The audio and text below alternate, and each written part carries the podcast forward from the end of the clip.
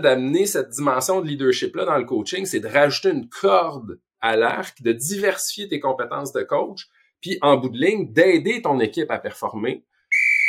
Temps d'arrêt, le podcast sur l'art et la science du coaching, animé par Coach Frank, présenté par Better Sport. Bienvenue à Temps d'arrêt.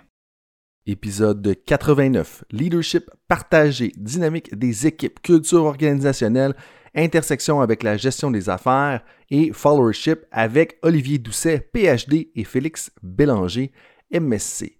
Bonjour tout le monde, c'est Coach Frank qui est avec vous. Mon travail lors de temps d'arrêt, eh bien, c'est de déconstruire l'art et la science du coaching parce que le but derrière mes efforts professionnels, eh bien, c'est de contribuer au développement d'un environnement de qualité pour nos entraîneurs et entraîneurs francophones à travers le monde. Je pense que le podcast contribue à ça, en plus d'aider au développement de toutes les personnes qui font partie du système sportif. Si tu es un ou une nouvelle auditeur, auditrice de temps d'arrêt, eh bien, je t'invite à t'abonner, évaluer et commenter le podcast sur ta plateforme préférée. Pour les auditeurs loyaux de temps d'arrêt, eh bien, je vous dis un gros merci et je vous invite à être un ami en partageant à un ami, comme on dit en anglais, be a friend, tell a friend. Donc, ça prend 5 secondes et ça va contribuer définitivement au développement positif du système sportif francophone. Et aujourd'hui, si tu es une personne qui cherche à comprendre la dynamique de ton équipe autant sur le terrain que dans les bureaux, tu es au bon endroit parce que je te partage une belle conversation à l'intersection de l'art et la science avec Olivier Doucet et Félix Bélanger. Olivier Doucet est professeur titulaire et directeur associé au pôle sport au HEC à Montréal. Il enseigne la gestion de la performance et des talents des employés dans divers programmes. À travers ses recherches, il s'intéresse à l'efficacité des saines pratiques de gestion de la performance, les compétences managériales des gestionnaires et la mobilisation des employés. Il aborde ces thématiques en regard de leur dynamique dans les relations gestionnaires-employés. Il a formé des centaines de gestionnaires dans différents pays et il a accompagné plusieurs entreprises dans la mise en place de pratiques novatrices de gestion de performance et il est aussi auteur de plus de 35 articles scientifiques, ouvrages et chapitres de livres. Et de l'autre côté, on a Félix Bélanger, diplômé de l'Université du Québec à Trois-Rivières. On salue Cynthia Mathieu d'ailleurs. Félix Bélanger se spécialise dans les dynamiques d'équipes sportives et en sciences de la gestion. Sa maîtrise porte d'ailleurs sur les formes collectives de leadership dans les équipes sportives. Comme entraîneur, Félix cumule plusieurs années d'expérience auprès de la franchise des Estacades de la Mauricie de la LHEQ. Il est aujourd'hui entraîneur adjoint pour les Dragons du, Collège La Flèche au niveau collégial D1 du RSEQ, détenteur de la formation HP1 depuis 2014. Félix Bélanger travaille aussi avec le pôle sport du HEC Montréal afin d'améliorer la formation en matière de gestion des équipes pour les entraîneurs de hockey au Québec. Et il complète également un projet de recherche en ce moment en collaboration avec Olivier Doucet. Et c'est pour ça qu'on a les deux personnes avec nous aujourd'hui, parce qu'ils travaillent chacun de leur bord et ensemble sur le leadership particulièrement dans le contexte sportif, dans les contextes de performance. Puis je pense que ça va vraiment ressortir dans la conversation quand Olivier, vous allez voir, va faire quelques commentaires euh, par rapport à ça. On, peut vraiment voir qu'il y a une intersection, qu'il y a des choses à comprendre dans ce qui se passe dans les milieux compétitifs de la performance. Puis je pense que vous allez voir, hein, il y a vraiment un beau flow qui s'installe entre Olivier et Félix qui nous amène, hein, vous le savez, euh, l'art et la science du coaching. Mais dans ce cas-là, on pourrait dire l'art et la science du leadership partagé. Je, suis vraiment impressionné par le dynamisme et comment ça a coulé un peu l'interaction entre les deux. Et comme lors du dernier épisode avec euh, Pierre Trudel, vous allez voir, le début est différent de l'habitude. On rentre pas directement avec un bienvenue à temps d'arrêt. La conversation part au milieu parce que j'ai changé un peu le format pour cette nouvelle année, donc l'année 2023. C'est-à-dire que je veux rendre les, les, invités plus à l'aise. Donc, je prends le bouton enregistrement, puis là, on jase, puis quand la conversation a pogne, puis elle commence à lever, eh bien, c'est là qu'on met euh, le start sur l'épisode officiel. Donc, euh, ça va être un petit peu différent pour les, premières écoutes, mais je pense que vous allez voir que ça va être plus riche et beaucoup plus euh, confortable pour nos invités, puis ça va faire rayonner vraiment leur expertise, ce qui est mon but hein, à travers tant d'arrêts. Donc, vous allez voir, au début de la conversation, on touche aux perspectives générales sur le leadership, hein, on, s'échauffe. Par la suite, on approfondit vraiment le leadership partagé dans le contexte sportif. Et à la fin, on explore l'intersection du leadership dans le milieu sportif avec le milieu des affaires en touchant à un concept que je commence à découvrir, l'alignement organisationnel. Et à la fin, on termine avec les questions éclairs pour apprendre à connaître c'est qui là, ces personnes-là derrière les travaux scientifiques. C'est qui là, Olivier Doucet, c'est qui Félix Bélanger? Euh, puis je pense que ça donne vraiment une conversation riche qui va être utile euh, et réflexive, comme on pourrait dire. Là-dessus, tout le monde, merci d'être avec moi dans l'aventure temps d'arrêt et bon podcast. Euh, ben oui, moi je pense que la, richesse de, la recherche en général, c'est la pluralité des disciplines. Là. Euh, euh moi, moi j'en suis un d'ailleurs. Euh, moi, j'ai toujours été un amateur de sport de salon, mais en fait, mon intérêt plus marqué là, c'est dans les dernières années. moi, j'étais vraiment dans le monde organisationnel.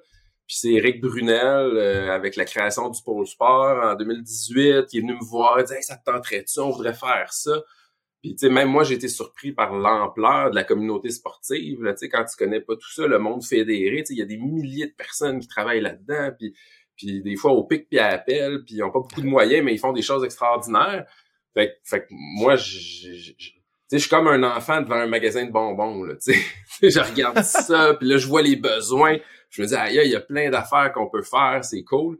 Fait que c'est un peu là-dedans là, que, que, qu'on que, que je m'insère. Là. Fait que c'est, euh, puis que je commence des projets de recherche, dont un avec Félix, à travers le pôle, puis tout ça. Donc. Puis justement, le projet de recherche sur que je vais en parler, Félix, je te renvoie la balle en quelques secondes, mais justement dans le pôle sport, Olivier, c'est quoi un peu plus ton rôle? Euh, ben moi, je suis directeur associé au pôle sport. Euh, donc pôle sport qui est comme une bébite là qu'on a créée en 2019, donc fin 2019, puis là, whoop, pandémie qui arrive, fait que tu sais, on peut s'imaginer que le début d'une start-up dans la pandémie, c'est pas c'est pas l'idéal, mais nous notre objectif c'était euh, à la base, c'est de créer une communauté de chercheurs, une communauté d'universitaires, puis de, de contribuer à l'essor finalement de la, de la communauté sportive. Euh, on peut voir dans le monde du sport qu'il y a toute une professionnalisation euh, de, au niveau de la gestion, au niveau des, des, des, compétences, au niveau du leadership. Puis nous, notre objectif, c'est d'accompagner euh, l'ensemble des acteurs, là, que ce soit autant dans le sport scolaire, dans le sport amateur, dans le sport d'élite, pour les aider à cheminer là-dedans puis à progresser. Puis, comme tu disais, tu sais, tantôt, comme il y a tellement de monde qui travaille justement au pic puis appel, qui font du mieux qu'ils peuvent avec les moyens qu'ils ont, puis les moyens sont, sont très modestes d'ailleurs. Puis, tu sais, tu parles un peu du monde fédéré. Bon, Félix, tu sais, t'es du côté un peu de Hockey Québec. Mais toi, comme, qu'est-ce que, qu'est-ce que les gens retiennent justement par rapport au podcast, par rapport au, ben, leadership aujourd'hui? Tu sais, je vais, je vais surenchérir sur qu'est-ce qu'Olivier a dit, tu sais, d'être curieux, que, tu sais, savoir un petit peu plus c'est quoi. C'est sûr, vous, vous l'avez peut-être découvert un petit peu, mais en étant dans ce domaine-là, tu te rends compte que c'est un mot qui est vraiment galvaudé, leadership, puis il est utilisé à n'importe quelle sauce, puis ça... C'est sûr que en, bon, en ayant fait un peu plus d'études là-dedans, je, suis comme sensible à ce mot-là. Puis quand j'écoute les tribunes ou quand j'écoute les émissions sportives, je me dis Ouais, mais ça, c'est pas du leadership, ça, c'est du management, c'est pas pareil, ça en, en tout cas. Fait c'est sûr que j'aimerais ça que les gens soient mieux éduqués sur le leadership en sortant à, la fin de l'écoute du podcast. Ça, serait, ça serait une belle victoire.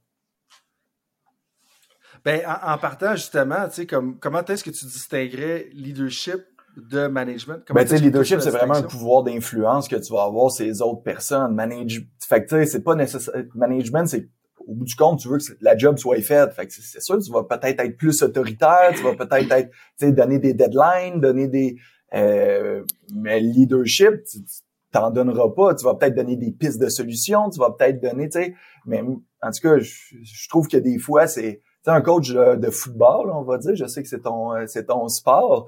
Ben, tu sais, oui, ça va être un, un, grand leader, mais nécessairement aussi, il va avoir du management, là, surtout euh, au niveau professionnel, avec on voit souvent des cas troubles là, rendus là, là tu sais, mais il faut qu'il... ouais, c'est Je vois pas de quoi tu parles. J'ai zéro exemple en tête, mais tu sais, c'est là qu'on voit vraiment que tu sais, ça, prend un mix. Mais oui, le leadership en, fait partie, mais le management n'est pas à exclure non plus. Puis bon, j'ai pas côtoyé non plus d'équipe professionnelle. Fait j'ai joué à un certain niveau, mais pas professionnel. Fait que rendu là, je sais pas comment que c'est. C'est des chefs d'orchestre aussi, les coachs, là, mais ils ont besoin. Vas-y, euh, vas-y, Olivier. Ouais, puis si, si je peux juste ajouter, c'est ça, c'est pas parce que tu as une position d'autorité ou une position de management ou une position de gestion de DG que tu exerces nécessairement du leadership ou que tu exerces un bon leadership.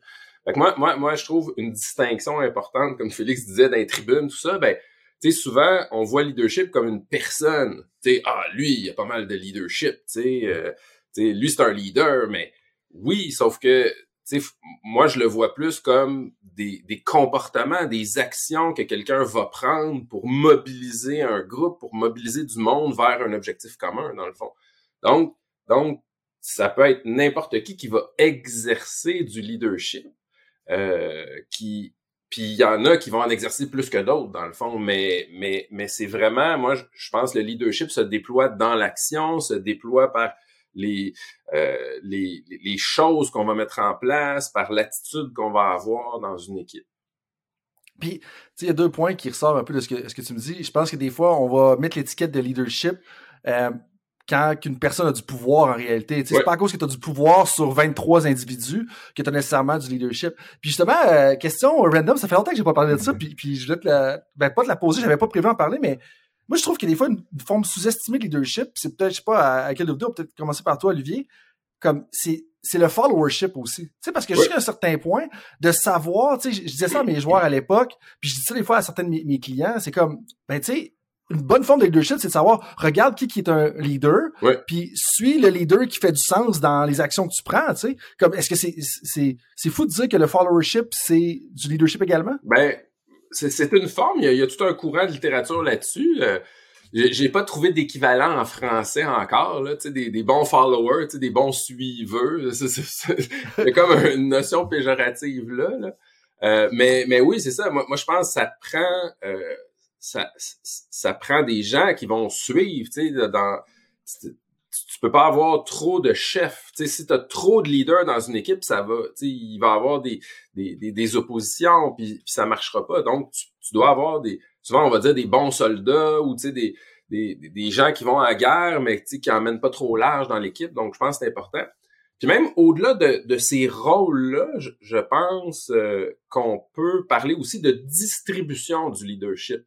Donc, de dire en fonction des compétences, en fonction des... Tu sais, c'est pas toi dans une équipe, t'es un leader ou ben t'es un follower encore. Tu sais, je, veux distinguer ça de la personne ou du rôle. Dans le fond, c'est pas parce que t'as un C que c'est toi le leader puis c'est toi qui exerce tout le leadership dans la chambre, tu sais.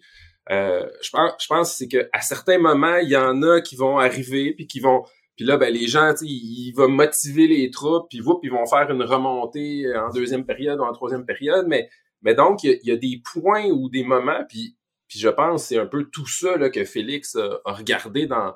Euh, c'est toute la question du leadership partagé, là, regardé dans, dans, son étude, dans son mémoire. Euh, puis ça, moi, c'est ça qui me fascine depuis euh, quelques années, c'est de voir comment, soit dans le monde du travail, de dire, ben, dans les équipes, finalement, on peut partager le leadership. Donc, c'est pas moi le gestionnaire, moi le coach qui a qui a tout ça sur mes épaules, puis qui est la personne qui connaît tout, puis qui sait tout, puis qui va diriger tout le monde dans, dans, dans la bonne direction, dans le fond. Puis tu sais, c'est processuel, hein, le leadership. Fait que tu sais, ça bouge dans le temps aussi. Fait que tu sais, là, Olivier a pris l'exemple du capitaine, euh, qui, tu sais, qui, mais tu sais, il y a certains moments que euh, le capitaine, peut-être dans le champ, c'est un super gros leader, mais c'est plus que ça, le sport maintenant, c'est des environnements, tu sais, c'est, du sport scolaire, fait qu'ils ont aussi à l'école. Fait qu'un joueur peut être un bon leader à l'école envers son équipe, mais il y a aussi un environnement social. Euh, donc, en dehors de tout ça, tu as un environnement, tu sais, as plusieurs environnements. Les gars vont au gym tout ensemble. Ben, le gars qui il se lève peut-être pas dans la chambre, mm. tu sais, nous, on a souvent le leader vocal, tu sais, euh, euh, en tête, le, le, gars qui se lève puis qui crie. Mais tu sais, peut-être que le gars, il est au gym, il s'attache, il s'accroche, puis tout le monde le voit aller, puis ça l'influence les autres à mieux s'entraîner, ce qui va avoir nécessairement une répercussion sur les performances à la glace, si les gars sont plus en forme. Mais le gars, c'est peut-être même pas un bon joueur. Là. Fait que, euh, tu sais, c'est tout le temps lui qui va faire un burpee de plus que les autres, ou ben un suicide de plus que les autres, tu sais, puis... Puis t'as besoin de ces gars-là, justement, ben qui vont leader dans le gym, qui vont leader dans ce genre d'effort-là quand c'est un peu plus ardu. Dans le fond, ben oui, tout à fait. Puis, euh, juste pour mettre les choses en contexte, puis là, bon, on a deux personnes ce matin, donc bien officiellement euh, Olivier puis Félix, tu sais. Puis, je pense qu'une des raisons pour laquelle qu'on a deux personnes comme vous ce matin, euh, c'est parce que vous avez une expertise en leadership, mais je pense que tout ça part du fait que vous collaborez ensemble. Si je me trompe pas, ça part justement de la maîtrise puis de la présentation de Félix. Est-ce que je me trompe un petit peu? Comme de où est-ce que ça part le fait que vous travaillez ensemble là, euh, euh En fait, euh, c'est euh, on a eu en commun une une personne qui est Chloé Fortin Bergeron qui se trouvait être ma directrice de maîtrise à l'UQTR.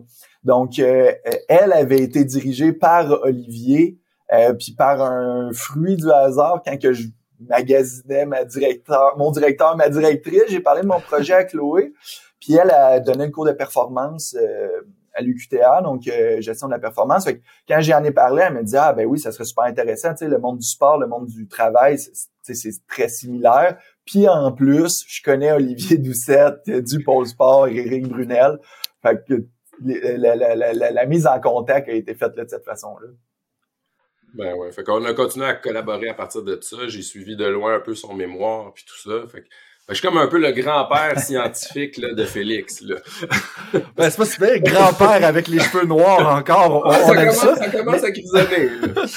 Mais avant d'aller euh, dans, dans le coin du projet de recherche, parce que je veux qu'on en parle un petit peu de, ben ce, projet de recherche-là, euh, qui parle du leadership partagé dans le sport, je veux qu'on peut-être juste faire un sommaire un peu. Félix, qu'est-ce qui est sorti de ton mémoire? Sur quoi tu t'es penché? Puis qu'est-ce qui faisait que c'était intéressant à tes yeux, puis peut-être même à, tes ben, yeux? Qu'est-ce qui faisait que c'était intéressant? De un, c'était sur le hockey puis sur le sport. Fait que juste ça, c'était super intéressant pour moi.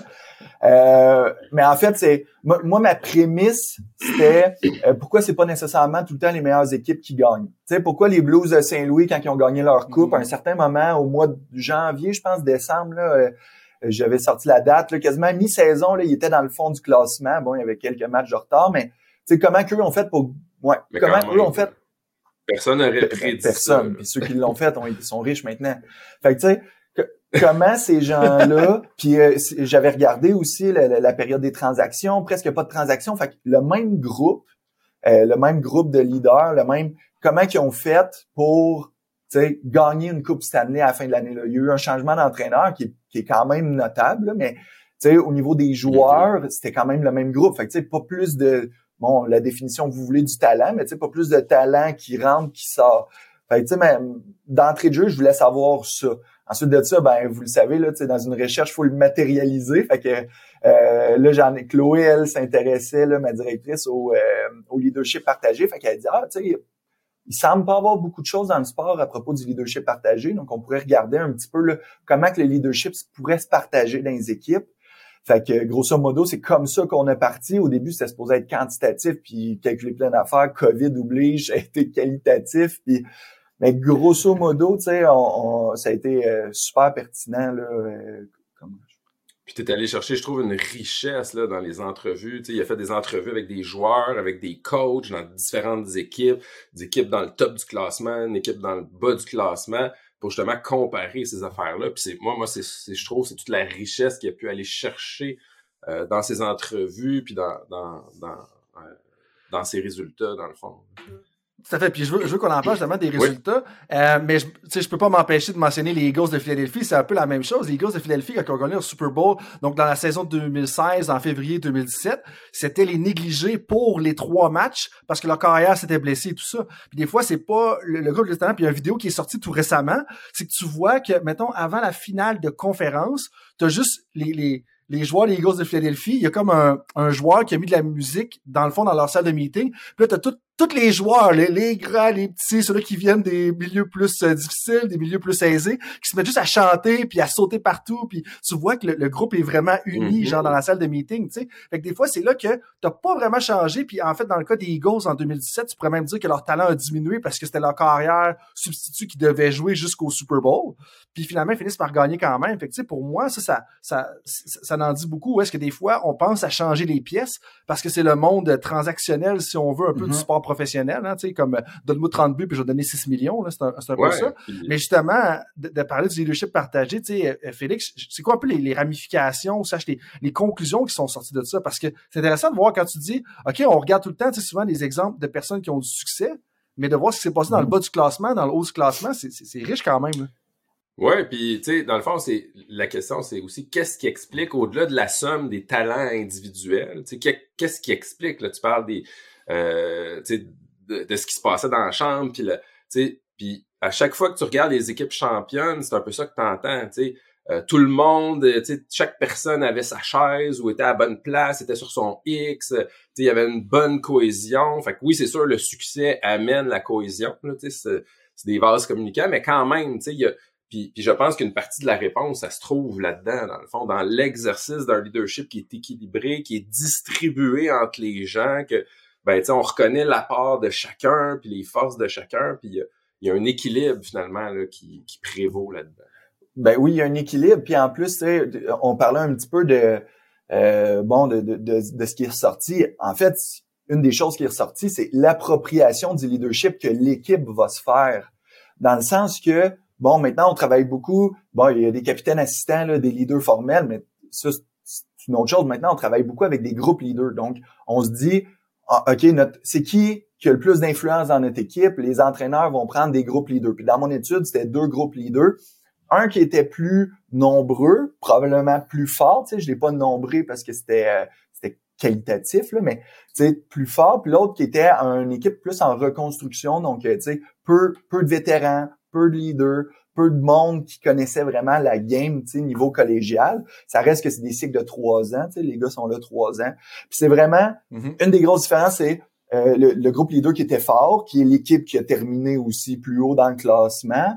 Eux, les leaders, dont le capitaine, ils s'appropriaient l'équipe. C'était pas l'équipe du coach, c'était son équipe.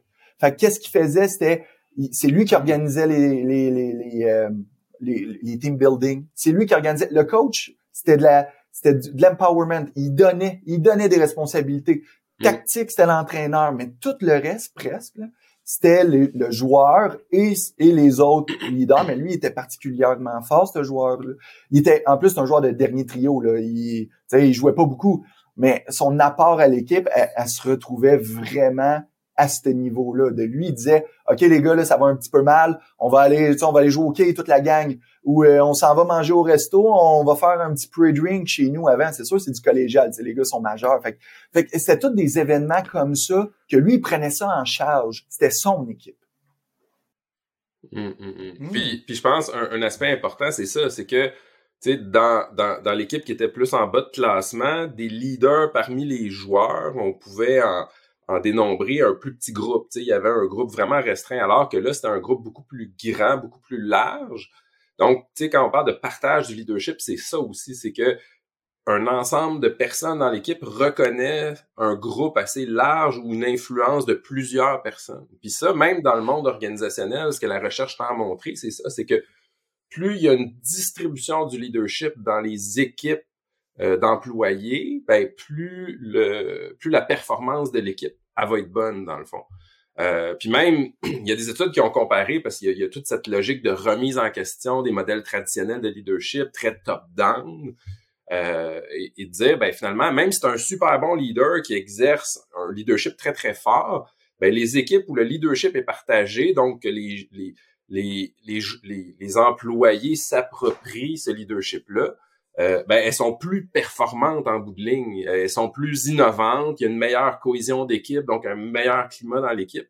Donc, c'est il y, a vraiment, ça montre un peu la, pas la supériorité, ben oui, je dirais la, la supériorité de ce nouveau modèle-là, euh, qui convient à un environnement d'équipe, dans le fond. Donc, dans le sport d'équipe, c'est directement applicable finalement parce que c'est une équipe de joueurs, c'est un groupe qui est cohésif, qui est ensemble, qui, qui doit aller de l'avant, dans le fond. Mais, mais je pense que ça, ça vient confronter un modèle prédominant qui est profondément ancré. Quand Félix parle de d'empowerment du coach, là, donc de, on est dans une logique de délégation, ben, je suis pas sûr, sais, je connais pas profondément le sport encore, là, mais, de me dire à quel point des coachs dans la Ligue nationale ou dans la NFL, tu sais, il pose la question hey, qu'est-ce que tu en penses toi de ce schéma de jeu là ou qu'est-ce que tu penses qu'on devrait faire? L'attaque à 5 marche pas qu'est-ce qu'on devrait faire? Je suis pas sûr à quel point on va sonder l'opinion des, euh, euh, des, des joueurs sur ces questions là dans le fond. Ben, je te dirais que de mon expérience, je trouve que c'est quasiment plus fait au niveau universitaire, junior majeur, quasiment. Peut-être pas junior majeur, c'est peut-être pas un bon exemple parce que junior majeur, il y a une différente dynamique de pouvoir en place. Là. Mais parce que euh, puis j'en reviens juste à, mettons, souvent ce qui va arriver, mettons, par, entre le carrière puis le coach, des fois, tu as des jeunes coachs qui ont été euh, glorifiés de par le type de le, style de tactique qu'ils vont jouer. Puis là, ils vont arriver comme Hey, je sais comment rouler l'offensive, toi fais juste exécuter mon offensive. Oui. Mais alors que c'est pas ça. Surtout quand t'as, par exemple, dans le cas du hockey, euh, du football, que tu as un corps arrière qui a tellement la même mise ben sur le déroulement du match.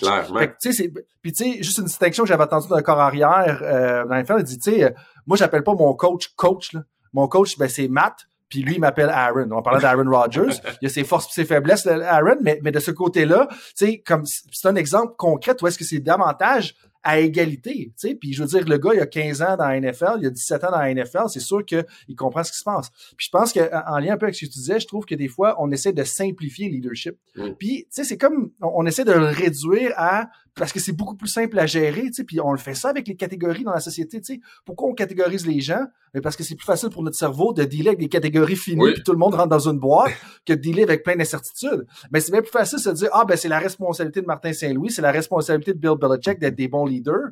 Mais, mais en bout de ligne, parce que c'est complexe de, dire, OK, je regarde tout le monde comme ça. Mm. Tout à fait, tout à fait. Euh, puis justement, une question qui, qui ressortait euh, ou qui venait à mon esprit un peu dans, ce que tu disais, c'est OK, là, euh, on, comprend qu'il faut l'élargir, le leadership, mais si vous me voyez venir, je vais les deux sourire en coin, tu sais. Comment est-ce qu'on l'élargit, le leadership? Là, je sais pas si c'est Olivier Félix qui va en premier parce que je pense que c'est là, tu sais. tu arrives en poste, t'as deux, trois personnes qui ont peut-être des, grandes gueules, comme on dirait en québécois. comment est-ce que tu fais pour s'assurer de bien le distribuer et de l'élargir, ben, justement? Je pense ça la première étape, je pense, c'est de le nommer, de le conceptualiser, de dire ben, c'est quoi le leadership dans le fond? Puis là, ben, il y a différents modèles. Tu sais, euh, par exemple, en organisation, on voit un modèle quand on parle de comportement. si on se base sur des comportements, ben les comportements qui ressortent le plus souvent, qui sont pas nécessairement universels, mais qui ressortent le plus souvent, ben qu'est-ce que ça prend pour partager le leadership? C'est d'être capable de partager un idéal commun, une vision commune dans le fond. Donc d'avoir un objectif clair de où est-ce qu'on veut aller. Ça, je trouve ça intéressant parce que c'est souvent ça qui va faire de dire, hey, on pousse tous dans la même direction. Puis, tu sais, si on applique ça au milieu du sport, ben moi, je me dirais, tu sais, c'est quoi un idéal commun? Tu sais, des fois, euh, on a une super bonne équipe, puis on sait qu'on a des chances d'atteindre la finale du championnat, mais tu sais, quand, quand tu sais manifestement qu'avec les joueurs que tu as, dans le fond, euh, il y a des bonnes chances que tu finisses dans, dans la cave, là, ben, comment tu peux motiver ton monde? Comment tu peux comment, au-delà des victoires, comment tu peux les mobiliser vers un idéal commun? Donc ça, peu importe où est-ce que tu es dans, dans, dans, les rankings ou ce que tu espères faire, cet idéal-là est vraiment important pour que ce soit une équipe. Euh, l'exercice de l'influence, donc de motiver les autres, de, faire avancer euh, le train. Je pense qu'il y a beaucoup de reconnaissance aussi, reconnaître les talents des autres entre les joueurs ou du coach vers euh, on parlait de, du leader sous-estimé, là, qui est joueur de quatrième trio, mais qui s'entraîne toujours super fort, puis que, des fois, il, est benché, mais il garde une bonne attitude. Ben, ben ça, si le coach, il va reconnaître devant les autres ces efforts-là, euh, au-delà de la personne qui a scoré quatre buts, ben c'est sûr que, ça dirige l'attention vers, OK, c'est ça que le coach, il veut, c'est... Fait, fait il y, a, il y a ce troisième élément-là. Puis un dernier, c'est beaucoup l'autonomie de donner de l'autonomie aux joueurs, de donner, puis c'est un peu ce que Félix disait, ça, questionne le rôle du coach pour dire, ben, OK, je suis peut-être pas genre la personne charismatique, là, puis je vais, je, je, je, vais, je vais faire suivre le troupeau vers, puis je vais leur montrer la voie, là, mais, mais plus de, de responsabiliser les joueurs. Voici, puis c'est juste drôle, ça me faisait penser quand je regardais un peu, puis je préparais, je préparais le podcast, là, une phrase que j'aime bien, puis on rit un peu des fois de Martin Saint-Louis avec ses, ses phrases rafraîchissantes, mais une affaire que j'aime beaucoup, là, tu sais, sa fameuse citation, là, il faut que tu amènes ta game dans la game, là. Euh, moi, moi, je le décode comme un exemple de leadership partagé, parce que je me dis, c'est ça, c'est de dire, ben, finalement, moi, comment je traduis ça? C'est de dire, ben, c'est pas un système de jeu coupé au couteau, puis voici ce qu'il faut que tu fasses, puis dans tel... Tu sais, c'est... On a un système de jeu, on a une identité d'équipe, puis toi, c'est quoi tes contributions? C'est quoi ta force? Puis, tu sais, dis-nous comment tu peux amener ça dans l'équipe, puis comment tu peux contribuer au système de jeu. Fait de pousser cette réflexion-là, je sais pas s'ils vont jusqu'à ce point-là, mais de pousser cette réflexion-là dans ma tête, ben c'est ça, tu sais, donner de l'empowerment aux joueurs, donner de l'autonomie finalement dans la prise de décision. Puis tu sais, tu dis amener ta game dans la game. Mais je pense que ça va aussi au niveau de la personnalité. Oui. Parce que j'écoutais hier justement une entrevue d'une autre personne euh, colorée euh, différemment dans son langage, Dion Sanders. Donc Dion Sanders qui est nouvellement l'entraîneur-chef des euh, des, des Buffaloes de en tout cas l'université du Colorado à Boulder là, et tout ça, qui est une personne très colorée, tu sais, puis il disait comme on a un programme, on a une identité, et ça parce que lui il se dit ce qui est pour moi paradoxal un petit peu de personnalité, il dit je suis très old school dans la façon dont je coach. Donc, c'est ça la structure. Pas de téléphone, t'arrives à l'heure, puis dans ces façons-là. Mais il dit, je veux que les gars amènent leur personnalité à l'intérieur du cadre. Là, je paraphrase de un parce que c'est en anglais, de deux parce que j'ai j'ai pas la même euh, la même personnalité que Deion Sanders, mais mais je vois il y a un lien avec ça parce que oui, c'est aussi un ton style de jeu. Oui peut-être que tu es plus manière de rondelle, etc., mais aussi ta personnalité. Puis ça, je pense que ça l'amène une richesse. Tout à fait. Mais là, justement, Félix, un, je te, je te permets de renchérir là-dessus. Je, veux t'entendre euh, Puis la deuxième chose, c'est que tu parlais tantôt de ton coach qui, euh, qui avait beaucoup de joueurs qui prenaient de l'autonomie ou qui se responsabilisaient des activités. Est-ce que ça, c'est arrivé comme juste en claquant des doigts, et ces personnes le faisaient toutes seules, ou le coach le faisait intentionnellement? Parce que tu disais justement tout à l'heure qu'il donnait des responsabilités.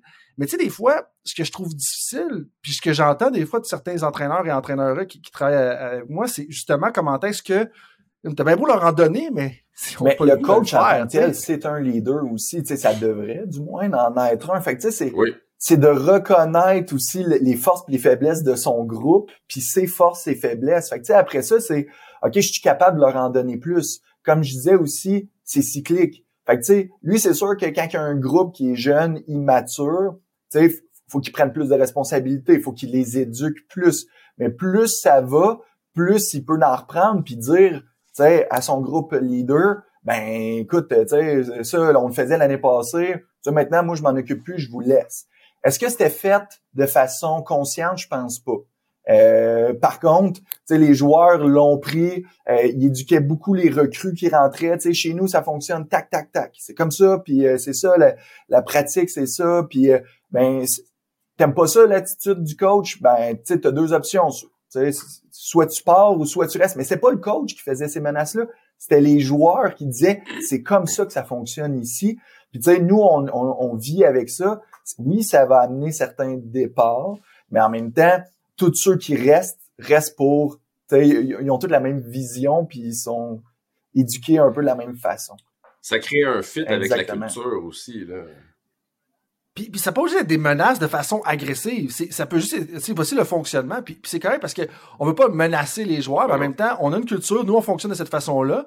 Puis l'affaire, c'est que des fois, je sens qu'on a comme trop de compromis un peu sur la culture qui fait qu'on dénature la culture ou on la ben, dilue si on veut. Puis tu sais, tu euh, dis ça, puis oui, il y a beaucoup de choses qui sont diluées. Souvent, on se dit aussi ah tu on veut on veut faire attention, on, on care un peu trop envers nos joueurs, mais tu sais au bout du compte ça, ça va amener que ça va créer des, des distorsions sa ligne, euh, puis tout sera plus traité comme minou. Fait que là, les joueurs vont dire Ouais, mais t'as fait ça avec lui, pourquoi avec moi tu le fais pas? Puis c'est exactement la même chose dans les organisations. Tu sais, les valeurs, puis tout ça, c'est supposé donner tes lignes directrices de gestion, puis tout ça. Puis dans, dans, dans chambre de, de hockey, c'est pareil, il y a plein d'affaires à accrocher ses murs, puis tu rentres, puis tu dis au gars, OK, mais c'est quoi qui est accroché ces murs?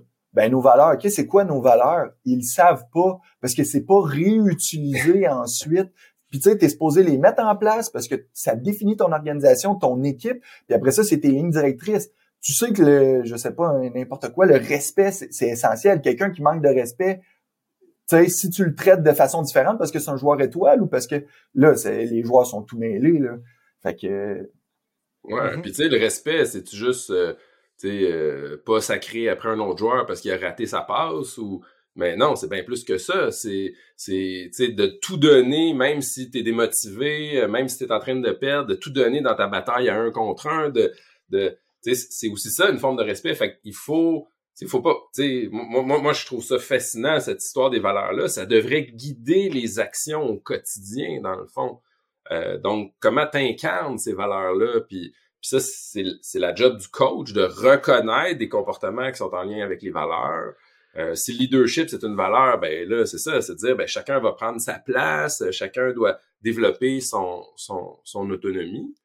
Euh, puis, puis je trouve que ça, c'est moi, ça me fascine parce que c'était un peu ça avec Félix, le projet de recherche qu'il a fait, puis qu'on veut continuer, c'est c'est dire, ben il y a la place pour former les coachs sur le leadership partagé, même en bas âge. Tu sais, oui, c'est important de comment, c'est quoi les schémas de pratique, comment développer, à enseigner à un jeune à lancer, puis à, contourner un défenseur, à faire, à neutraliser euh, un attaquant.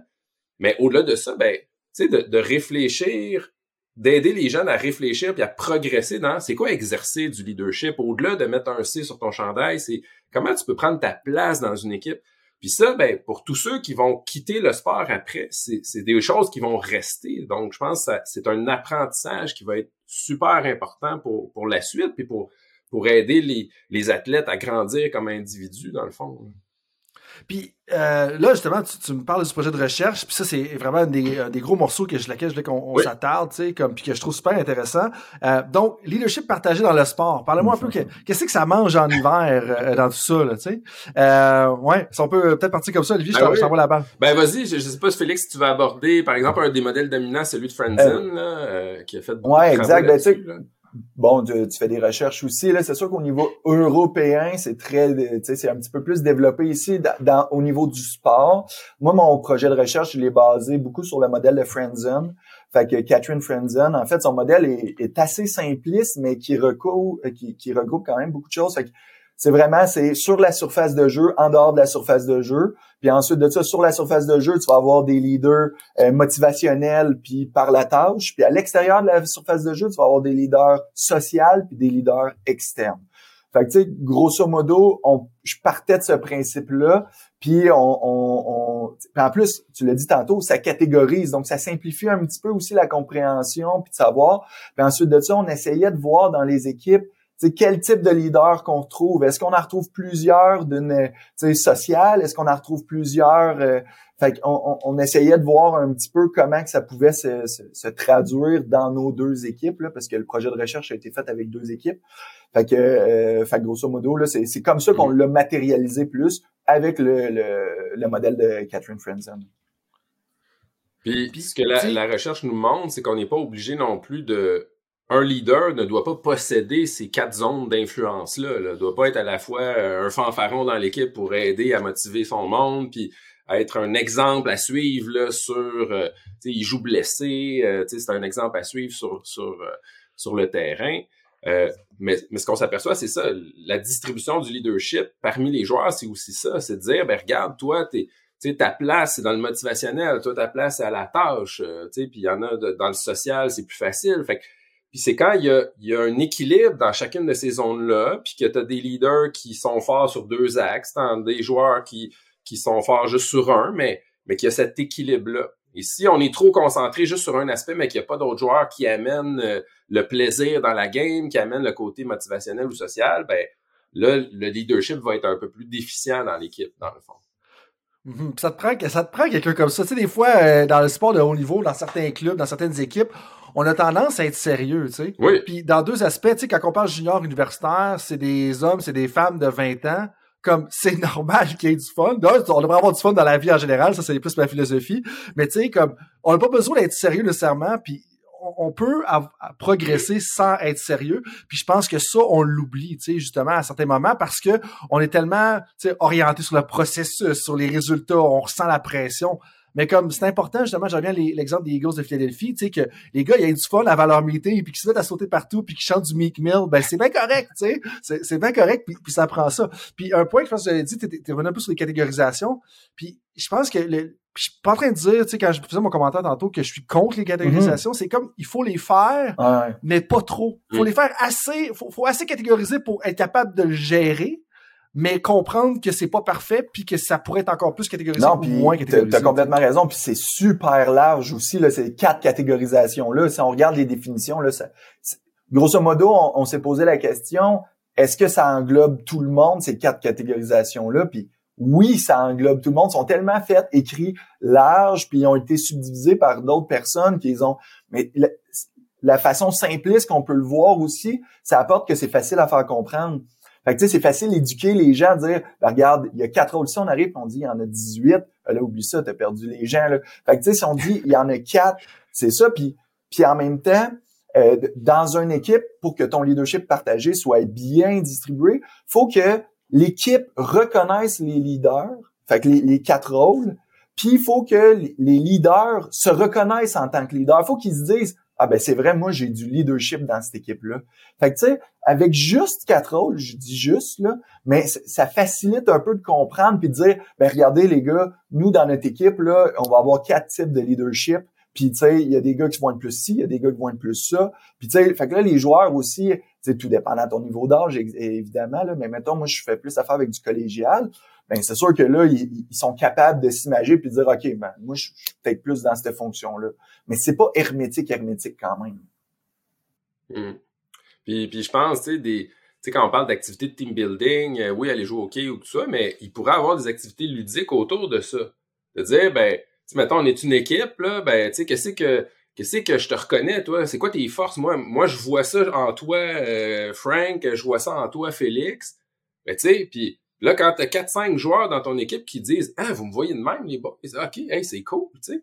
Puis, fait un, ça aide aux gens à, reconnaître l'exercice du leadership qui, des fois, peuvent même pas le savoir, là, tu sais. Des mm-hmm. gens qui peuvent être très humbles ou... Euh, puis, puis à l'inverse, de, de s'en parler de ça, puis de, de dire les choses, je pense que ça aide aussi. Là. Ça, ça, ça permet de, de révéler cette dynamique-là. Mm-hmm. Des fois, il y a comme trop de sous-entendus, tu sais, aussi. Puis, tu sais, c'est un de le reconnaître, euh, deux, je pense que des fois, les gens ne reconnaissent pas, pas nécessairement par mauvaise intention, c'est qu'ils sont un peu, euh, mm-hmm. sont pas éveillés à ça ou sensibles à ça, de par le milieu dans lequel ils ont grandi, tu sais, parce que pour différentes raisons, ils ont juste toujours suivi, tu sais, les ordres ou des choses comme ça. Donc, euh, puis, puis là, ça m'amène à vous poser, comme vous en êtes où dans le projet de recherche, comme vous me parliez par courriel justement que vous avez commencé à faire la collecte de données en novembre. Donc là, collecte de données, qu'est-ce qu'on regarde, puis on en, on en est où là-dedans? Ben, euh, c'est ça. Nous, en fait, à, partir du, euh, du mémoire de, euh, de Félix, on trouvait les données super intéressantes, puis on s'est dit, il faut, faut étendre ça. Fait qu'on a commencé un projet avec Hockey Québec, un projet pilote. Donc, dans leur formation, là, de, le début de la formation de certification, donc les, les coachs haute performance 1, donc Félix a même, on, on, a ouvert, ils ont ouvert un une activité de formation pour sur le leadership partagé. Donc, Félix a pu faire euh, un, atelier avec eux, donc avec un bloc de théorie, puis après ça, de la réflexion par groupe d'âge pour dire concrètement, tu sais, parce que l'idée, c'est, bien beau la théorie, mais comment qu'on applique ça ben, concrètement, dans le fond. Fait que l'idée, c'était un peu ça.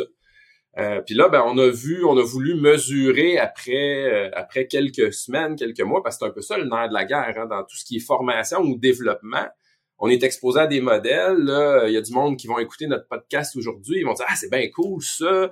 On va peut-être essayer quelque chose, mais après ça, faut on revient dans nos habitudes, tu sais, puis là, on est débordé, puis là. Fait, que le nerf de la guerre, c'est le transfert, c'est de développer des nouvelles habitudes. Puis c'est un peu là où on voudrait se. Euh, on, voudrait se diriger, dans le fond, là, c'est, de répéter cette expérience-là avec Hockey Québec, puis continuer ça, puis peut-être même dans d'autres sports, euh, dans d'autres sports collectifs, euh, de dire, ben, comment on peut sensibiliser les coachs, même en bas âge, à ces dynamiques de leadership-là? Qu'est-ce qui peut être fait? Puis comment on peut inciter aussi les, les apprenants, ceux qui, apprennent ça, les coachs, à, à, se fixer des objectifs, puis à essayer des affaires, tu sais, puis à, perdurer dans le temps. Puis il y a de plus en plus de, recherches qui montrent que pour développer euh, sur les, les habits, là, de développer une nouvelle, ben, faut que tu répètes ça. Puis faut que tu le répètes 25 fois, 30 fois, tu sais, puis même affaire pour des jeunes enfants, tu sais. S'ils mangent des brocolis, au début, ils n'aiment pas ça. Mais s'ils en mangent pendant 20 fois, à un moment donné, ça devient plus tolérable. mais c'est la même chose, finalement, pour apprendre, même quand on est adulte. Dans le fond, il faut essayer. Puis, on essaie une fois, ça marche pas, bon, on passe à d'autres choses. Mais non, il faut, faut se fixer des stratégies. Fait que notre, notre objectif, c'est un peu d'explorer ça aussi par la suite. Puis de dire, ben, c'est quoi les meilleurs moyens pour que les coachs une fois qu'ils ont été sensibilisés à ces contenus-là, ben ils transforment leur pratique dans le fond. C'est ça. Fait que dans le fond, il y a une formation qui a été donnée, puis après ça, on a contacté les gens, puis on leur a dit, tu sais, on, a monté un, petit questionnaire d'entrevue, puis euh, deux mois et demi après, on a dit, ok, qu'est-ce que vous avez retenu de la formation? Fait que euh, là, c'est sûr que hmm. c'était un peu, ben là, euh, attendez là, tu sais, que j'ai retenu, il y a beaucoup de formations qui ont été données, puis OK, c'est bon. Puis, euh, tu sais, là, un petit rappel sur bon, quelques principes. Est-ce que vous avez essayé des nouvelles choses dans votre équipe? Est-ce que vous avez. Fait que, puis là, on, en est là, là, On a fait des entrevues, puis là, on, a donné un petit objectif à la fin de dire bon, ben, tu sais, en lien avec la formation, en lien avec le contenu, tu sais, ça pourrait être quoi votre prochain objectif? Puis là, la prochaine étape, c'est au mois de février, là, on va faire une table ronde avec les, les, personnes qui ont été, puis voir un petit peu, tu sais, qu'est-ce qu'ils ont fait, qu'est-ce qu'ils ont qu'est-ce qu'ils ont essayé dans leur équipe par rapport au partage du leadership. Là. Fait que. Puis qu'est-ce que ça a donné comme comme ils ont vu des résultats aussi là, tu sais? Puis qu'est-ce que vous aimeriez voir justement comme résultat? Comme qu'est-ce qu'on devrait faire? Quand, on parle d'essayer des choses en termes de partage de leadership, qu'est-ce qu'on peut essayer demain que vous pensez que justement qui pourrait amener à des résultats ben, euh, tangibles avec notre ouais. Ça, je vais laisser Félix répondre parce que même lui, je pense que c'est un passionné de l'affaire. Fait qu'il était coach aussi. Fait que là, il essayait, il trouvait des affaires dans son mémoire puis il me disait qu'il essayait dans son ben équipe. Là. Fait que je pense que tu peux parler par expérience ben, euh, professionnelle. Puis avant de, que tu y ailles, Félix, tu juste, puis je pense que c'est tellement ça qui est riche, c'est un défi parce que des fois, tu sais, puis je pense Félix, on, va se rejoindre là-dessus. Tu sais, tu lis les articles, tu lis un peu les trouvailles, tu lis les travaux de Friendzone, par exemple, puis là, tu l'essayes avec ton équipe, mais c'est pas tout le temps, tu sais, euh, mm-hmm. on, on, vise pas tout le temps dans le mille, là, tu sais, c'est ben pas comme le clip viral, là, des joueurs de d'or qu'on a vu cette semaine, que sur 13 lancers consécutifs ou 12 lancers consécutifs, ils mettent tout ça dans le triple 20, là, tu sais. Puis, puis je pense que c'est important, puis il faut essayer. Puis on, on a tendance à dévaloriser l'expérimentation. Puis l'expérimentation, c'est ironique parce que ça fait partie de l'identité d'être un innovateur. Fait que tu lis ça, tu entends le podcast aujourd'hui, mm-hmm. mais faut que tu l'essayes, puis après ça, tu vois comment ça évolue. Puis justement, toi, toi t'as essayé de, ben, de, jouer avec ça un petit peu. Oui, oui, j'ai joué avec ça. Puis c'est éduquer à éduquer. Tu sais, nous, ce qu'on veut, grosso modo, c'est éduquer nos entraîneurs pour qu'ils aient les outils nécessaires pour qu'ils puissent éduquer les joueurs sur le leadership.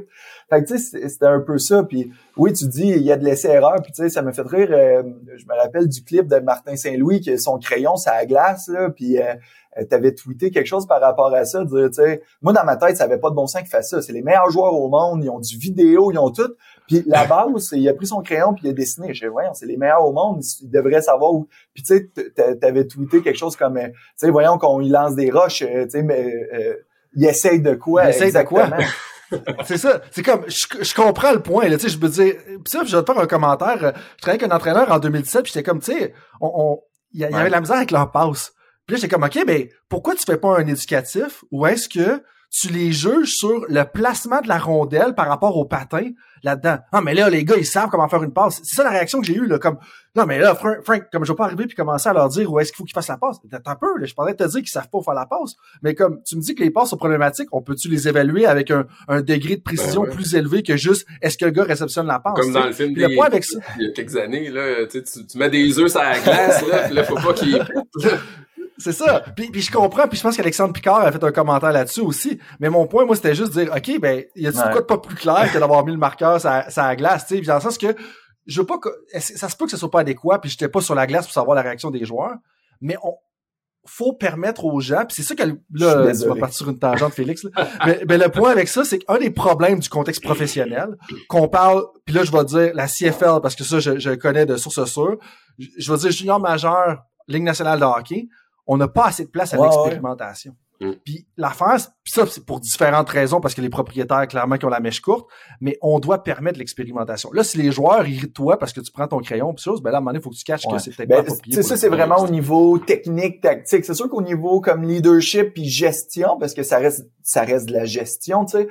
Euh, je pense que l'expérimentation est, est moins perçue des joueurs dans le sens que sais, moi, j'ai fait des, des petites hmm. activités cette année. J'aurais demandé de me décrire pour eux c'est quoi le leadership. Après ça, on a fait des, des petites activités en lien avec ça. Après ça, j'ai trouvé un livre super intéressant sur bon comment éduquer les jeunes sur le leadership. Fait que là, moi, j'ai repris ça, je l'ai traduit, puis j'éduque nos joueurs sur le leadership. Est-ce que ça va fonctionner? Est-ce que je le sais pas? On, on s'amuse avec ça. Encore une fois, modèle de Friendzone. Euh, elle, souvent, qu'est-ce qu'elle fait dans ses études? C'est des, euh, des analyses de réseaux sociaux, social network analysis. Là.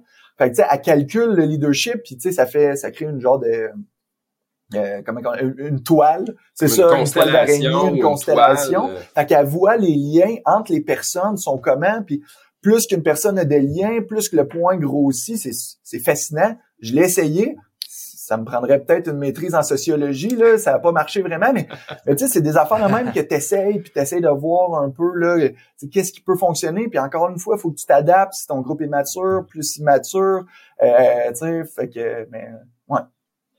Puis, puis, tu sais, c'est l'expérimentation aussi, mais dans un but. Tu sais, c'est sûr que si on pratique les passes, là, on a l'impression, on s'attend qu'au prochain match, là, les jeunes ou les athlètes, ben, ils, ils vont faire les meilleures passes, mais mais le leadership, c'est prouvé, la science nous dit que si tu as un bon leadership dans ton équipe, si ton leadership est partagé, les équipes vont être plus performantes. Fait que, c'est comme de travailler en parallèle de ton technique et de ton tactique pour dire, ben, je travaille une autre dimension qui va aider à avoir un bon climat dans l'équipe, qui va aider à ce que les gens se prennent en main entre eux, puis qui va aider finalement à, ce que à ce qu'on performe, tu sais. Qu'est-ce qui fait que des équipes, des fois super talentueuses, les Rangers de New York il y a une couple d'années, je pense les Knicks, je pense que c'est les Knicks de New York au basket qui avaient fait ça aussi. Ils étaient allés chercher là, la, crème de la crème là, dans, dans, dans, les joueurs, les meilleurs joueurs à chaque position, mais ils avaient fini dans le bas du classement parce que finalement, il manquait cette chimie, il manquait peut-être que chacun jouait pour soi, il n'y avait pas ce leadership collectif-là dans l'équipe, dans le fond. Donc, c'est. Puis, ça, ça amène à un autre aspect que je t'ai touché. Tu, toi, Olivier, qui a beaucoup d'expérience dans le milieu des affaires, puis justement dans la, gestion des ressources humaines et tout ça. Comme, comment est-ce que tu fais le parallèle un petit peu dans tout ça? Parce que, comme j'imagine que ça doit arriver des, des, des compagnies, des entreprises que, man, le capital intellectuel qui est là, c'est incroyable, mais en bout de ligne, les résultats sont atroces. Ben oui, puis je pense que c'est tu sais, il y a, un dicton dans, dans, les organisations, c'est tu joins une organisation, mais tu quittes un patron, là.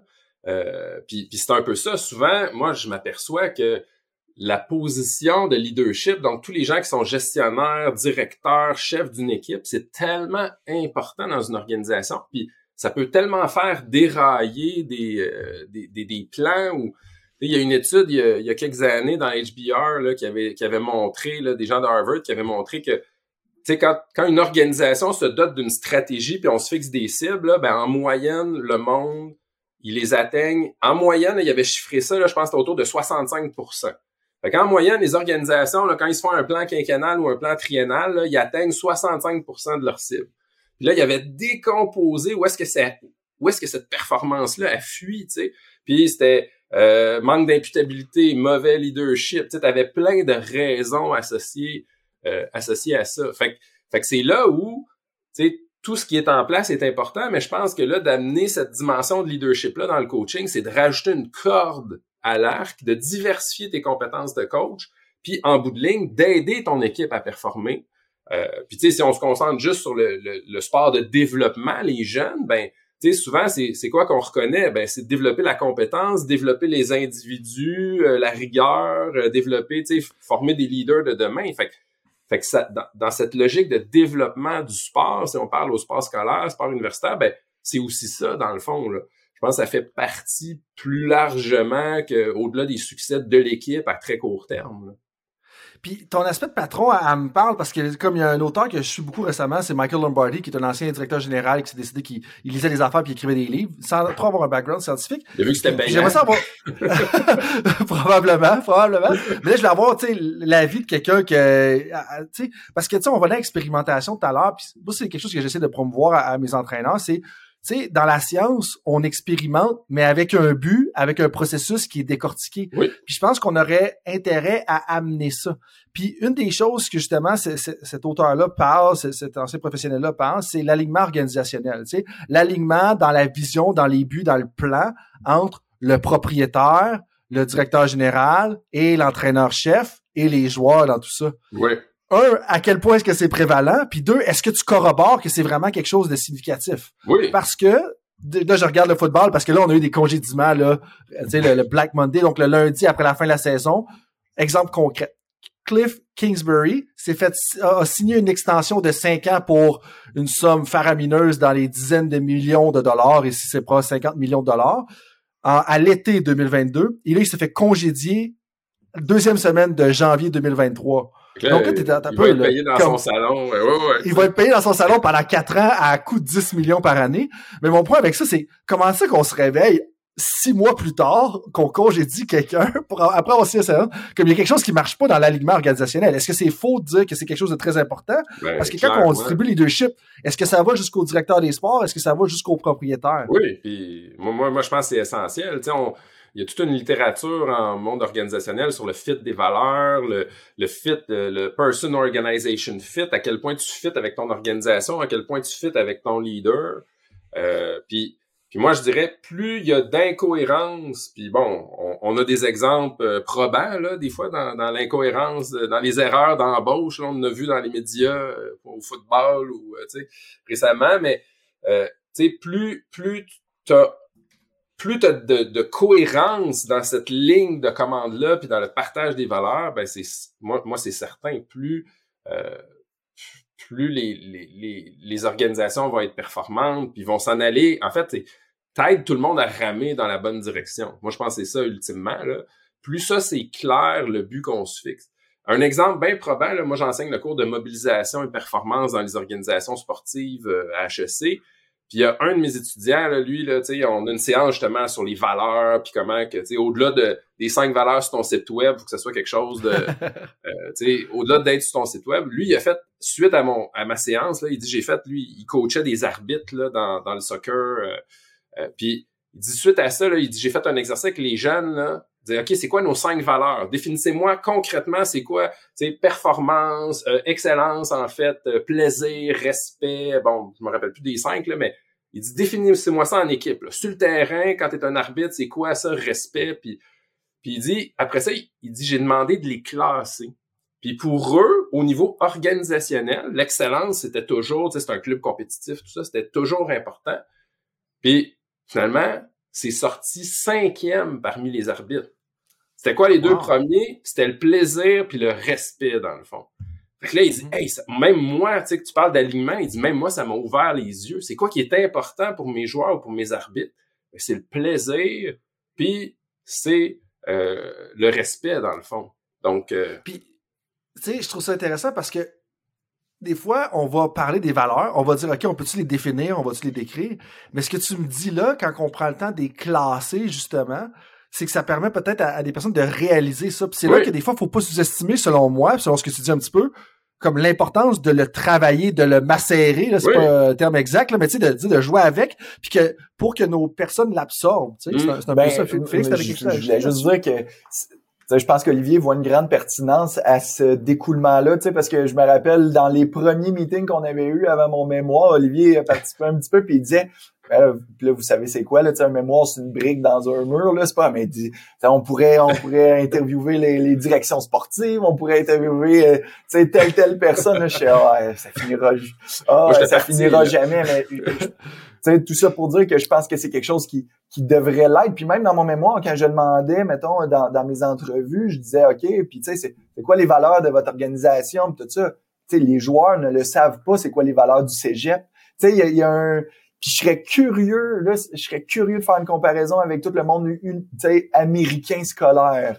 Tu sais, que tu as l'impression, c'est une mm. impression que j'ai, là, mais qu'il qui, qui, y a vraiment un alignement qui peut sembler c'est peut-être mieux fait que qu'est-ce qu'on peut retrouver ici, mais bon, évidemment, j'ai deux équipes, là, puis, ben, puis de l'expérience un petit peu, fait que c'est peut-être mince comme... Euh, mais euh, c'est sûr que si on faisait tout cet alignement-là, euh, puis on regarderait probablement la, durée de vie d'un coach dans l'organisation, de, de la rétention des coachs, il pourrait avoir quelque chose d'intéressant. Si quelqu'un veut faire une thèse là-dessus. là dessus ça, euh, faire des thèses puis des, des mémoires, on pourrait en faire euh, sans arrêt. pas, non, non. Ben non, là, il vient d'avoir le dream job. puis, tu sais, tantôt, Olivier, tu parlais d'erreurs d'embauche, tu sais, et tout ça. Euh, J'aurais une question là-dessus, mais avant, je veux que tu tu parlé de t'enseigner le cours de mobilisation et performance. Mobilisation, qu'est-ce que ça veut dire mobilisation dans ce ben, contexte-là? Mobilisation, je dirais, c'est une conséquence directe du leadership. Euh, c'est c'est qu'est-ce qui fait en sorte que les gens ont envie de donner leur plein potentiel, puis ont envie de se défoncer là, euh, pour le bien de l'équipe, dans le fond? Donc, la mobilisation, au-delà de la performance, je dirais, ben, la mobilisation, c'est cette notion qui distingue la performance, là, c'est cette notion collective. C'est pas le joueur qui joue pour ses propres points, c'est le joueur qui, qui fait des choses pour, euh, euh, pour le bien de l'équipe, puis qui, sais, qui fait ses replis défensifs, qui bloque des lancers, qui, même si tu, tu scores 60, 70 points par année au hockey, par exemple. Donc, donc c'est, moi, je pense que c'est, c'est, c'est ça, cet aspect-là de, de mobilisation qui distingue beaucoup. Donc, c'est l'aspect collectif, puis c'est un aspect aussi volontaire. Donc, comment, comme coach, je peux donner le goût à mes joueurs de se défoncer? Tu sais, le Canadien, en ce moment, ça va pas super bien, là. Mais comment, ça, c'est la première tempête, tu sais, comment Martin Saint-Louis, peut te donner le goût aux joueurs de se défoncer, tu sais. Euh, autre que juste attendre que le train passe, là, puis que... ouais, puis que les gens aient peur de se faire échanger ou pour renouveler. Euh, qu'est-ce qui fait que les gens se mobilisent de ce que tu as vu peut-être dans le milieu des ben, affaires? Dans, le milieu des affaires, il y a quatre grands, quatre grands piliers, dans le fond. Quand on regarde la recherche, tu as quatre affaires. un, ça va être euh, la vision, la mission de l'organisation. Donc, on parlait tout à l'heure de euh, on parlait tout à l'heure de, des questions de valeur, de fit organisationnel. Ben ça, c'est un driver important. Deuxième chose, puis probablement le plus important, c'est le leadership des gestionnaires. Donc, le coach dans l'équipe. Euh, donc, ça, ça c'est essentiel. Pour ça, ben, tu as toute la question de l'organisation du travail. Donc, c'est quoi les structures en place? Est-ce qu'on trouve des façons efficaces de collaborer ensemble, de travailler? Puis finalement, ben, toute la question des pratiques de gestion. Donc, à quel point on, va chercher les bonnes personnes, à quel point on est capable de les développer comme il faut pour qu'ils performent. Euh, donc, c'est essentiellement, je te dirais, c'est les quatre leviers ou les quatre pitons sur lesquels on peut peser, là, qui... qui mais non, mais j'aime l'expression de, de levier, tu sais, c'est des leverages dans, dans la vie, tu sais, puis le, terme anglais, euh, ça, me parle beaucoup, là, mais c'est justement les leviers que tu peux actionner.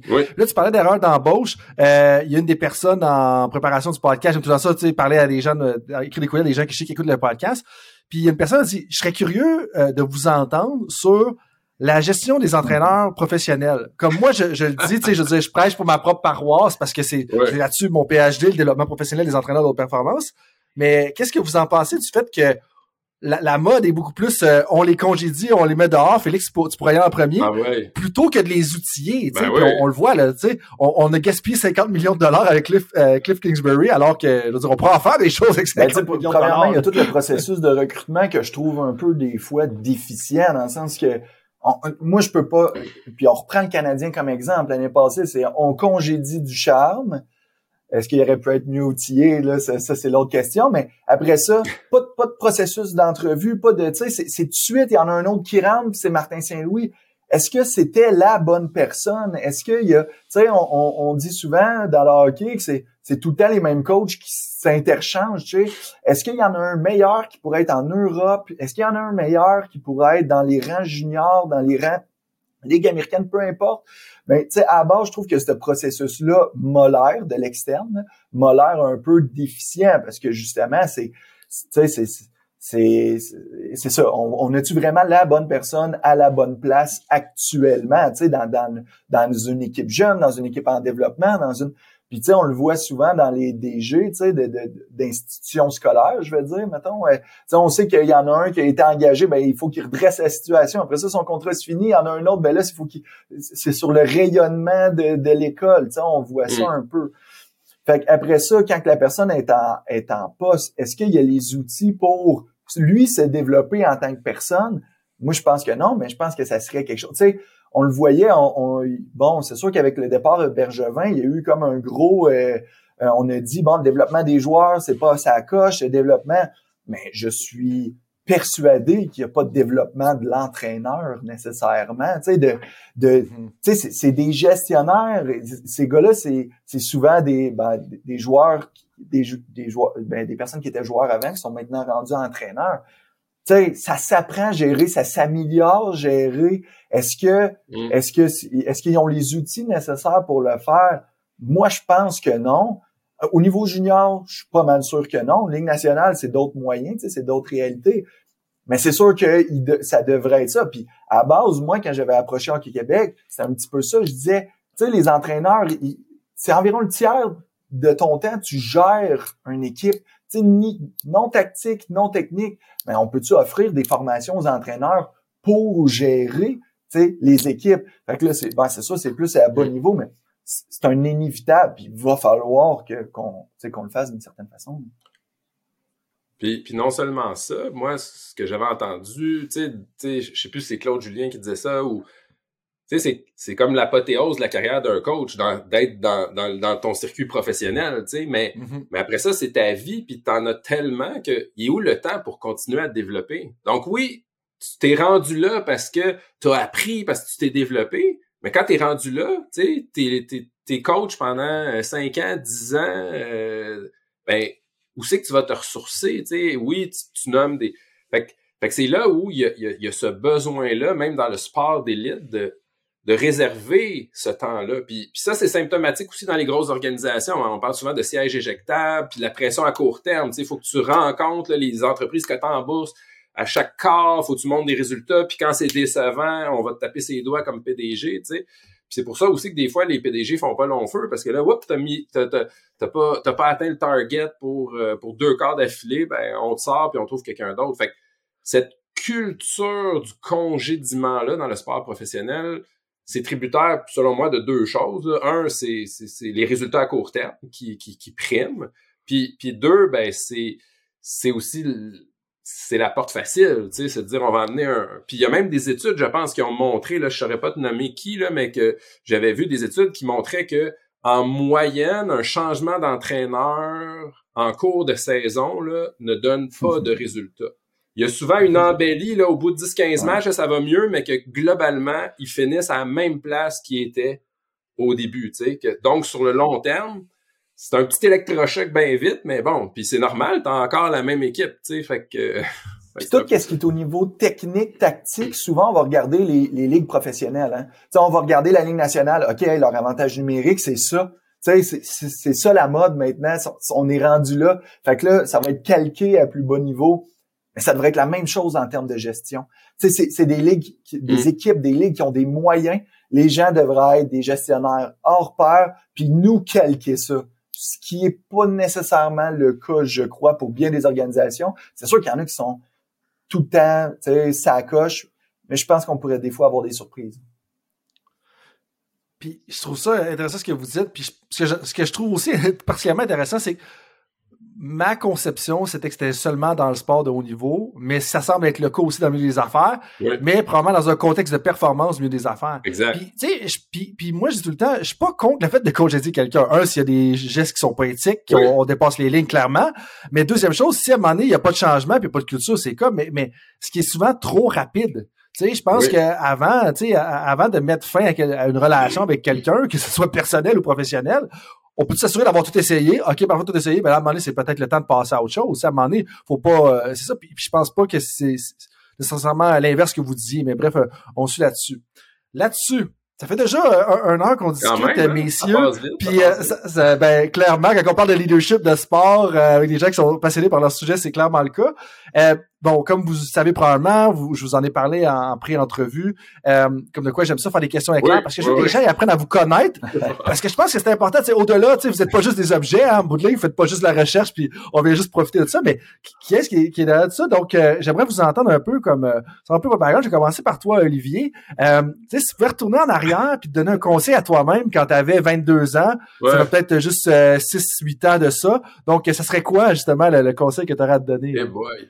Euh, c'est sûr, là, avec le, c'est le petit côté grisonnant là, qui est plus facile peut-être pour moi là, de revenir 25 ans en arrière, mais de, de saisir les opportunités qui se présentent à, à toi. on a juste une vie à vivre, puis là, c'est comme mon moto en ce moment. Là, mais, mais, mais moi, c'est fascinant de voir à quel point ma carrière a été, euh, a été orientée par des rencontres fortuites, des étudiants qui sont venus me voir. Euh, euh C'était une étudiante il y a quelques années, Isabelle Sweeney. il y a une dizaine d'années qui est venu me voir puis elle a dit hey, moi j'ai vu quelque chose là, leadership partagé j'aimerais ça étudier ça. Genre ouais ben let's go on commence puis tu sais ça a été mais mais tu sais même moi j'étais pas embarqué là-dedans. Euh, il y a euh, y a Eric Brunel qui est venu me chercher il y a quatre ans qui a commencé à me parler du sport ça te tente dessus ben c'est clair tu sais si je peux contribuer ou mettre la main la main à la pâte puis puis, puis, puis ça, c'est ce qui me rend peut-être le plus fier dans, dans, dans, dans, ma carrière en ce moment, c'est que là, j'ai commencé à investir ce champ-là, j'amène mon bagage du milieu organisationnel, puis,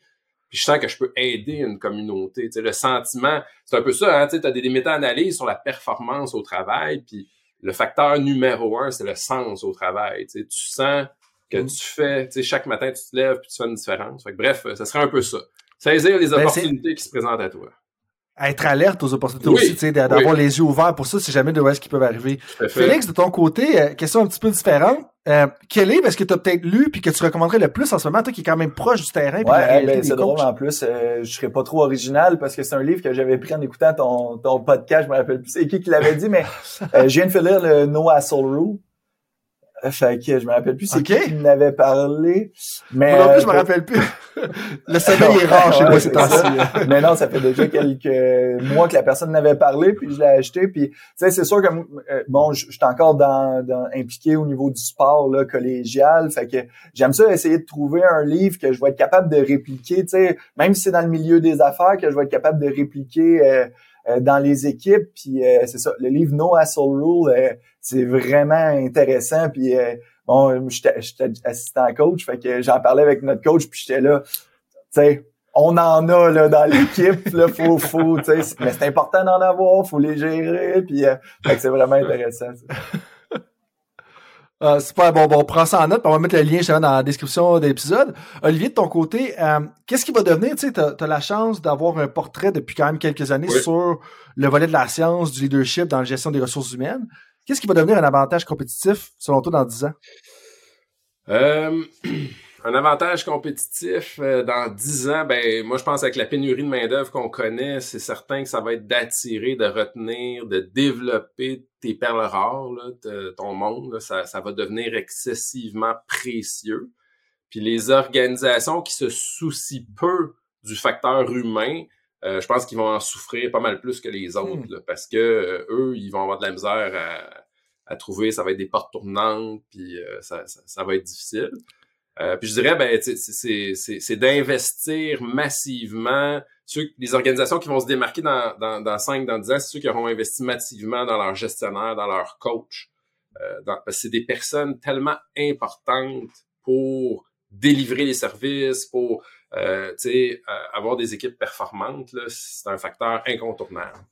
Ben, c'est la personne qui est tout le temps aux premières lignes. on ben parle des, médecins d'urgence, des médecins de famille dans la pandémie, mais les, les entraîneurs puis les préparateurs physiques, la raison pour laquelle ils sont tellement importants, selon moi, dans une organisation, c'est parce qu'ils sont aux premières lignes. Ben c'est les intervenants de première ligne du monde du sport. Exact, exact. Euh, puis peut-être, euh, dernière question euh, de ton côté, Félix.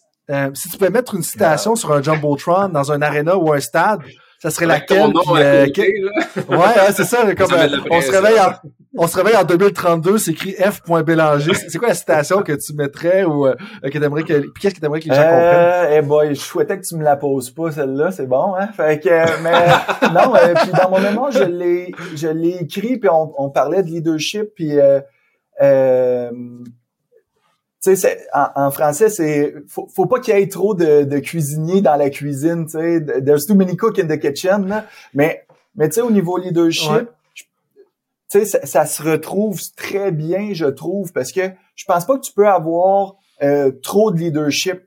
Tu sais, faut, faut, juste bien que tu le mettes. Fait que, tu sais, mettons, tu reprends la cuisine, puis je, le module peut-être un petit peu, là, mais, mais tu sais, il y en a un qui va les créer, les recettes. Après ça, il y en a un autre que lui, ça perd, tu sais, c'est la cuisson de la viande qui est bon. L'autre, il est capable de la mettre vegan, la recette. Fait que, tu sais, c'est que tout le monde trouve son... Fait que cette, cette citation-là, c'est c'est vrai, mais en même temps, je trouve qu'avec tout ce qui est partage du leadership, euh, je trouve ça le fun parce que on peut le moduler. Là. Puis ça, me parle tellement ton exemple parce que moi je suis euh, très bon à, faire la vaisselle, cuisiner, à part les viandes, comme je sais pas grand chose dans une cuisine, ok?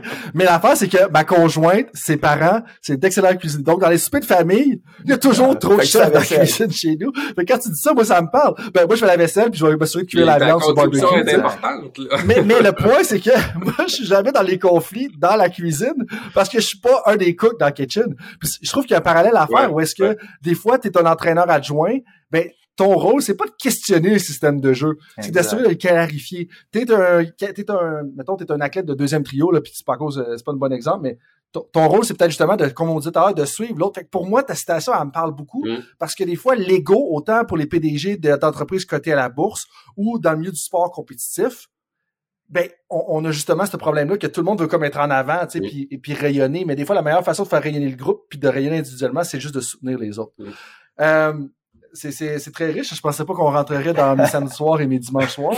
Euh, mais ceci étant dit, euh, avant qu'on termine le tout, peut-être euh, un petit mot de la fin, de chacun votre tour. On peut commencer par toi, Félix. On va laisser le, dernier mot de la fin à Olivier. Comme qu'est-ce qu'est-ce que tu aimerais, genre, que ben, y a quelque chose que tu veux ajouter ou que les gens ont bien compris? Non, ben, j'espère juste que, grosso modo, ce que je veux, c'est ce que j'aimerais, c'est que les entraîneurs continuent à, à se à être curieux à s'éduquer sur qu'est-ce qui se fait. Il y a plein de recherches qui se font euh, en écrivant mon mémoire. C'est sûr que je, suis tombé sur plein d'affaires, des affaires québécois, d'autres affaires de outre-mer. Mais j'aimerais ça que les coachs ont continué à être curieux sur la gestion de l'équipe, d'être euh, de, de, de s'outiller aussi.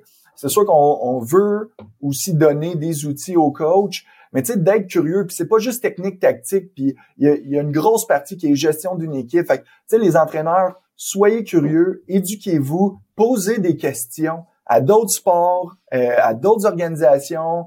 Euh, demandez à votre à sa conjointe comment que ça, ça, ça fonctionne dans son entreprise, puis il y a toujours des liens qu'on peut faire. Donc, la curiosité, je pense que c'est un c'est un must. Là. Mm. Puis, puis d'autres sports, moi, ah moi je trouve c'est on a tellement à apprendre entre les sports. Tu sais, c'est tellement, je, trouve que puis ça, ça c'est en organisation aussi, là, on parle tout le temps des silos, là, c'est chaque département, chaque unité d'affaires. Tu sais, moi, je trouve qu'on a, on a à apprendre de ce qui se fait ailleurs, puis ça peut, ça peut être magnifique. Euh, moi, moi, je compléterais, je compléterais juste ce que Félix a dit par un petit fun fact. Là. Euh, il y a une étude récente qui a montré que dans les équipes où le leadership était fortement partagé, les athlètes percevaient leur coach comme un meilleur leader. fait que finalement, si vous le faites pas pour pour les autres ou pour l'équipe, faites-le pour vous, finalement. Nos coachs, là. ah, mais, c'est, quel l'agenda, là, puis là, je prends le terme anglais, l'agenda, ton objectif collectif et individuel se rejoint, c'est souvent là qu'on a les meilleurs résultats, hein, bout de euh, Là-dessus, merci Olivier de ton temps, merci Félix de ton temps, merci d'avoir partagé votre expertise. Euh, là-dessus, je dis euh, merci tout le monde d'avoir été avec nous pendant cette conversation super intéressante et on se dit à la prochaine pour un autre épisode Moi, je de temps d'arrêt. Salut tout le monde, c'est Coach Frank avec un petit rappel pour vous avant que vous partiez pour vos autres projets de la journée, que ce soit une pratique ou un entraînement. Est-ce que vous voudriez recevoir une petite réflexion de ma part par courriel? Est-ce que vous aimeriez ça vous faire challenger dans votre travail? Si oui, bien, la réflexion du coach est pour vous. C'est quoi ça? Eh bien, c'est un petit courriel textuel qui partage les idées, concepts et débats qui animent mon esprit dans les dernières semaines. C'est très court, 250 à 500 mots. Et donc, si vous voulez recevoir ce genre de courriel qui va susciter de la réflexion, eh bien, visitez le drcoachfrank.com dans la section Contact et inscrivez-vous. Sinon, eh bien, je vous dis à la prochaine et merci d'être avec moi dans l'aventure Temps d'arrêt.